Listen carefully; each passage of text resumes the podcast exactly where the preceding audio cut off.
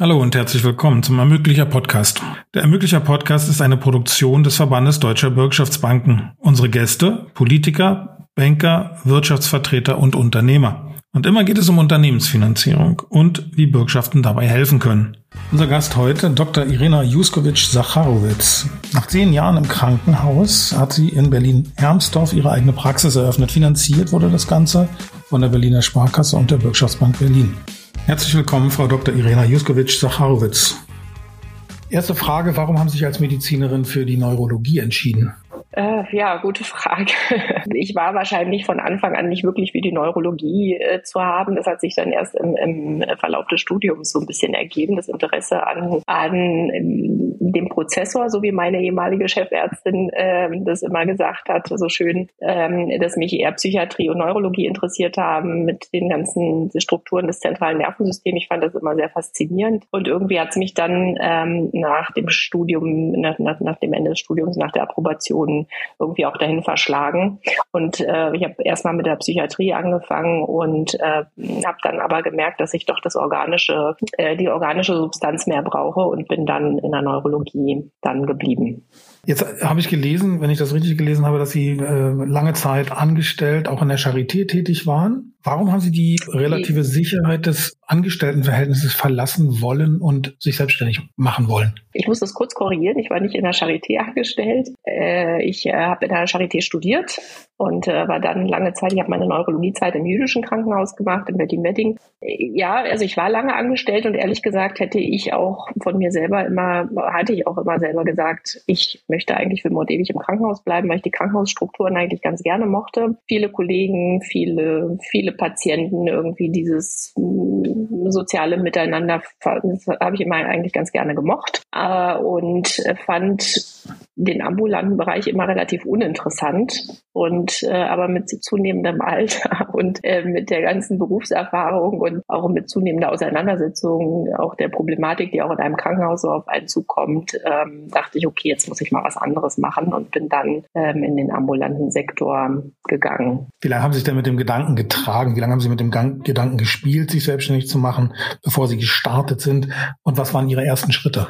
Ich glaube, also nach der Facharztprüfung äh, bin ich ja relativ ähm, zeitnah auch Oberärztin geworden und ähm, habe dann, ich glaube, drei Jahre habe ich äh, den Oberarztposten gehabt im Krankenhaus. Und es, es kommt natürlich auch noch mit dazu, dass äh, dann, wenn man dann endlich äh, da an, an, an so einer Position angekommen ist, sich auch die Perspektiven so ein bisschen ähm, ändern. Ja, dann ist man da endlich angekommen, wofür man die ganzen Jahre erstens gelernt und zweitens gearbeitet gearbeitet hat und ähm, was dann. Und ähm, da habe ich dann relativ schnell, also ich glaube, es war ein relativ kurzer Zeitraum, wo ich gesagt habe, okay, was, was passiert denn jetzt eigentlich noch? Und man kommt zu dem Punkt, es passiert nicht mehr viel. Und dann hatte ich, wie gesagt, auch diesen Gedanken, na gut, vielleicht, vielleicht ist der ambulante Bereich doch auch mal schön, ähm, weil es einfach auch nochmal ein anderes Arbeiten ist. Und habe äh, dann relativ, also in einem relativ kurzen Zeitraum mich ein bisschen erkundigt, ein bisschen auch Leute gefragt, die, die ähnliche Tendenzen und ähnliche Ideen hatten und habe dann sozusagen auch den professionellen Rat von Leuten gesucht, die da strukturiert auch die Kontakte herstellen zu zum Beispiel ähm, Ärzten aus dem, aus dem ambulanten Bereich, die ihren Kassensitz abgeben möchten und die da die Kontakte herstellen und das sozusagen auf den Weg bringen. Und das habe ich dann gemacht. Ich habe da äh, so einen Agenten äh, angerufen, habe gesagt, so ich äh, habe da Interesse dran, was kann man machen? Und äh, wie das dann halt so ist, dann landet man auf irgendeiner Warteliste und wird dann irgendwann angerufen und sagt, und äh, wird äh, mitgeteilt, da ist jemand, der möchte gerne seinen Sitz abgeben. Ja, und so kommt dann so eine Kooperation eigentlich zustande.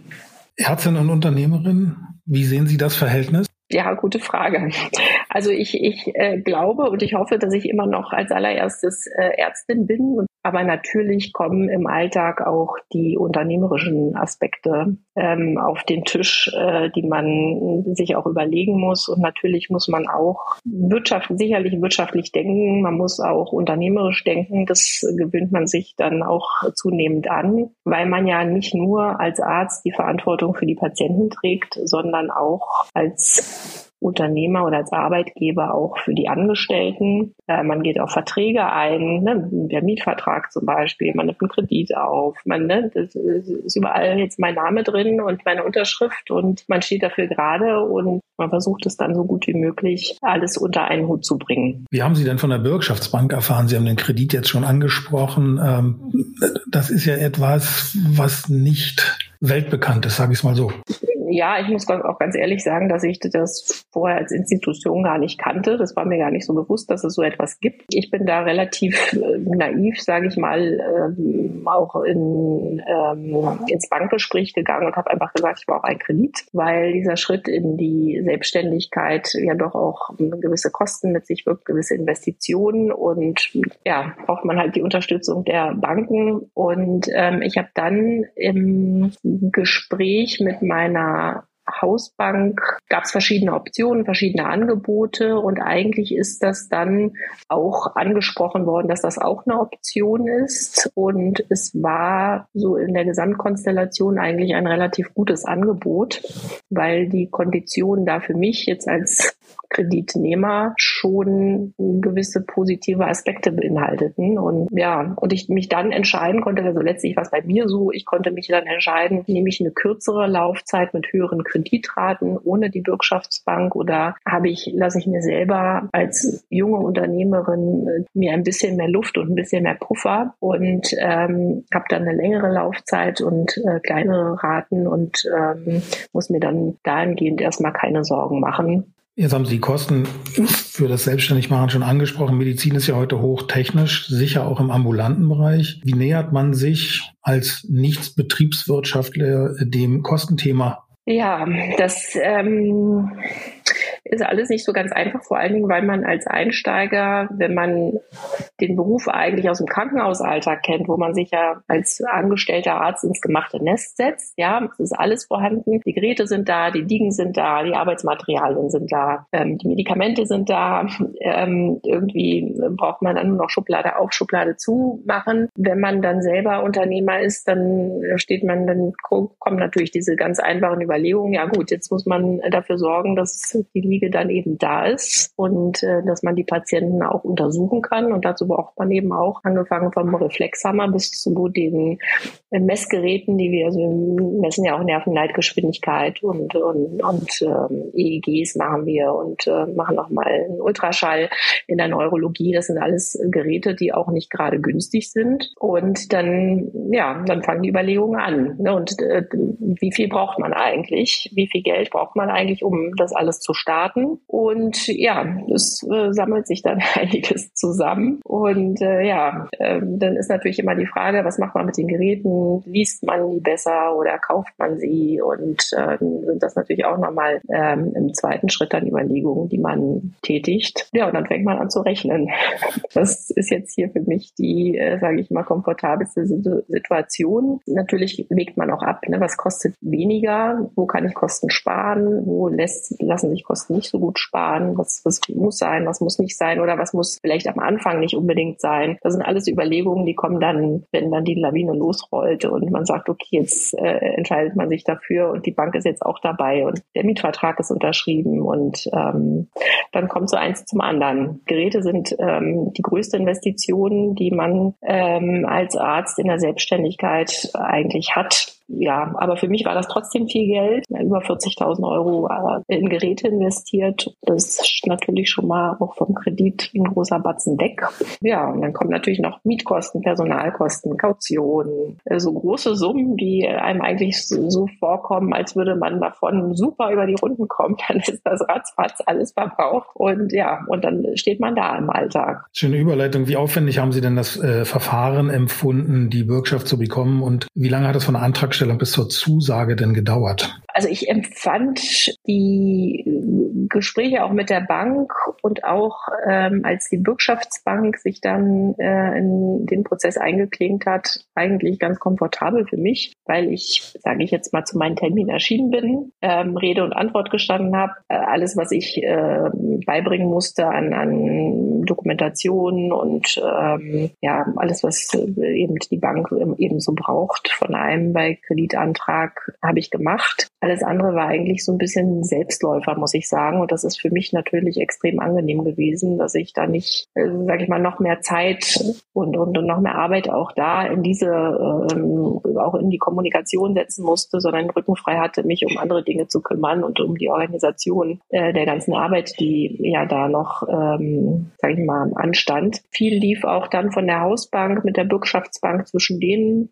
Die haben auch viel untereinander kommuniziert, so dass ich letztlich äh, so ein bisschen ja den Rücken frei hatte. Das habe ich als relativ angenehm empfunden. Und ähm, ja, Antragstellung, ich weiß es jetzt gar nicht mehr so genau, aber das ging relativ schnell mal. Viele haben ja Angst, wenn sie äh, Kreditantrag, Angst oder Sorge, äh, wenn sie einen Kredit, einen unternehmerischen Kredit beantragen, dass der Papierwust riesig ist und dass wahnsinnig viele Unterlagen geliefert werden müssen. Wie war das bei Ihnen? Ja, es ist natürlich auch immer dieser Standard beim, bei einer Kreditanfrage, nicht die ähm, letzten Abrechnungen, Steuerbescheide. Das ähm, braucht man ja an anderer Stelle auch hin und wieder, ähm, hat man eigentlich parat. Ähm, was für mich so ein bisschen ja, aufwendiger war, war der Businessplan, äh, den man auch beibringen musste in dieser Situation. Das habe ich dann aber abgegeben, weil das war mir, also es ist einfach nicht meine Welt. Ja, ich bin Neurologin und äh, ich kann andere Sachen gut, aber ein Businessplan schreiben ist sicherlich äh,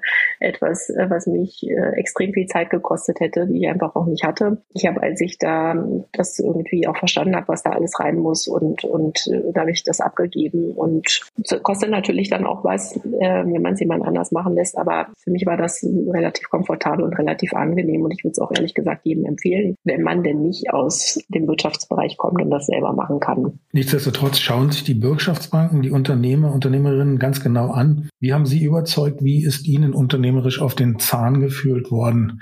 Wie haben Sie das mhm. erlebt? Ja, also ich habe das natürlich auch vortragen äh, müssen. Es war aber ein relativ angenehmes Gespräch und ich glaube, dass Ärzte prinzipiell äh, in einer relativ guten Position ähm, da sind in solchen Gesprächen, da das jetzt kein Business ist, was kritisch zu betrachten ist oder so. Ich meine, die Ärzte, die Praxen sind voll und äh, Ärzte haben immer gut zu tun, äh, egal wo sie sind. Da ist natürlich dann die Präsentation auch dementsprechend einfach. Ähm, aber natürlich musste ich auch mein Konzept vorstellen und auch ähm, sagen, was ich genau vorhabe. Und gerade am Anfang, ne, man fängt an bei null Patienten und dann muss man natürlich auch vortragen, was man denn so vorhat und wann man denn beim hundertsten Patienten ankommt und wann dann beim fünfhundertsten und wie eigentlich der Plan so ist. Ich kann ja nicht ähm, ne, Tag eins beim, beim ersten Patienten anfangen und dann sagen, gut, wenn ich in fünf Monaten beim zehnten bin es gut. Nee, es ist nicht gut, weil ich muss natürlich auch meine Angestellten bezahlen und muss äh, meine Investitionen müssen sich auch irgendwie rechnen. Und ähm, deswegen habe ich das Gespräch jetzt auch nicht als unangenehm empfunden oder ähnliches, sondern es war auch für mich eine Gelegenheit, das alles nochmal zu rekapitulieren. Jetzt ähm, ist es oft so, dass Hausbanken äh, den Bürgschaftsantrag aus der Schublade ziehen. Wie war das Zusammenspiel Ihrer Hausbank mit der Bürgschaftsbank? Sie haben schon kurz darüber gesprochen. Also das, wie gesagt, es wurde mir erstmal, als ich bei der Hausbank vorgesprochen habe, war das relativ schnell auch klar, dass ähm, die eben diese, ich nenne das jetzt mal Kooperation mit der Bürgschaftsbank eine Option ist. Und ich habe dann eigentlich relativ schnell das auch entschieden, dass das für mich ähm, auch eigentlich positive Aspekte bringt und mich an der Stelle auch entlastet habe da eben, als ich das dann entschieden hatte, das auch der Bank mitgeteilt und dann lief das, war das eigentlich so ein bisschen so ein Selbstläufer. An der Stelle muss ich wirklich sagen, dass das eine relativ unkomplizierte Sache war. Also auch die Zusammenarbeit zwischen der Bank und der Bürgschaftsbank, die haben dann auch viel ähm, Dokumentation ausgetauscht und viel E-Mail-Kontakt gehabt, ähm, was an mir vorbeigegangen ist, was mir die Sache finde ich extrem erleichtert hat, weil ich mir dann eben nicht diesen Part hatte, dann auch nochmal die Bürgschaftsbank zu kontaktieren und da auch selber nochmal ständig herzuhalten, sondern mm, ich habe das eben als recht angenehm empfunden, den Rücken frei zu haben und mich um die Sachen zu kümmern, die ich gut kann. Wunderbar. Da kann ich gar nichts mehr hinzufügen, brauche ich gar nichts weiter fragen. Ein wunderbares Schlusswort. Ich bedanke mich für Ihre Zeit. Das war Staffel 1, Folge 7 des Ermöglicher Podcasts. Ich freue mich, wenn Sie auch das nächste Mal wieder dabei sind. Unser Gast dann, Frank Kartmann von PricewaterhouseCoopers, die Nutzen und Zukunftsfähigkeit der Wirtschaftsbanken untersucht haben. Bis dahin.